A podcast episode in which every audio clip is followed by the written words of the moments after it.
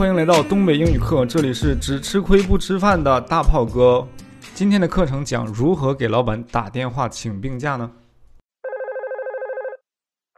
Hello, Daniel speaking. How may I help you? Hi, Daniel. Julie here. Oh, hi, Julie. How are you?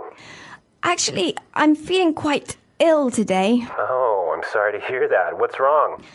I, I think I'm coming down with the flu. I have a headache, uh, a sore throat, a runny nose, and I'm feeling slightly feverish. I See, so you're calling in sick. Yes, I was hoping to take the day off uh, to recover. Okay, then.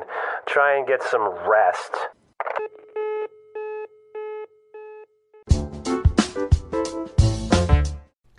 电话打完了，但是老板似乎并不是特别买账啊。反正最后的价还是给了，还是这点还是比较好的。啊，里面有几个知识点。第一个是我生病了，我得了流感。他说 I'm coming down with the flu，说我得流感，没说 I'm having a flu 啊。他说 I'm coming down with the flu。第二个呢，就是有生病，有几个单词是非常关键的，头疼，headache headache，嗓子疼，a sore throat。呃，流鼻涕，a runny nose，a runny nose，呃，这两个都是固定搭配，一定要记住了它。然后之后呢，他说这个老板就说了，Oh, I see 啊，我明白了。So you are calling in sick？呃，你是请病假吗？请病假这里用 calling in sick。Are you calling in sick？是的，说 Yes, I'm hoping to。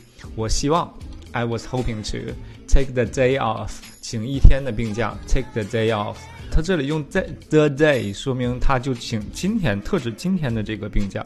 他说我要请请一天的病假，他可以说 take a day off。好啦，今天知识点就介绍到这儿了，再听一遍复习一下吧。 Hello, Daniel speaking. How may I help you? Hi, Daniel. Julie here. Oh, hi, Julie. How are you? Actually, I'm feeling quite ill today. Oh, I'm sorry to hear that. What's wrong? I, think I'm coming down with the flu. I have a headache, uh, a sore throat, a runny nose, and I'm feeling slightly feverish. I See, so you're calling in sick. Yes, I was hoping to take the day off uh, to recover. Okay, then. Try and get some rest.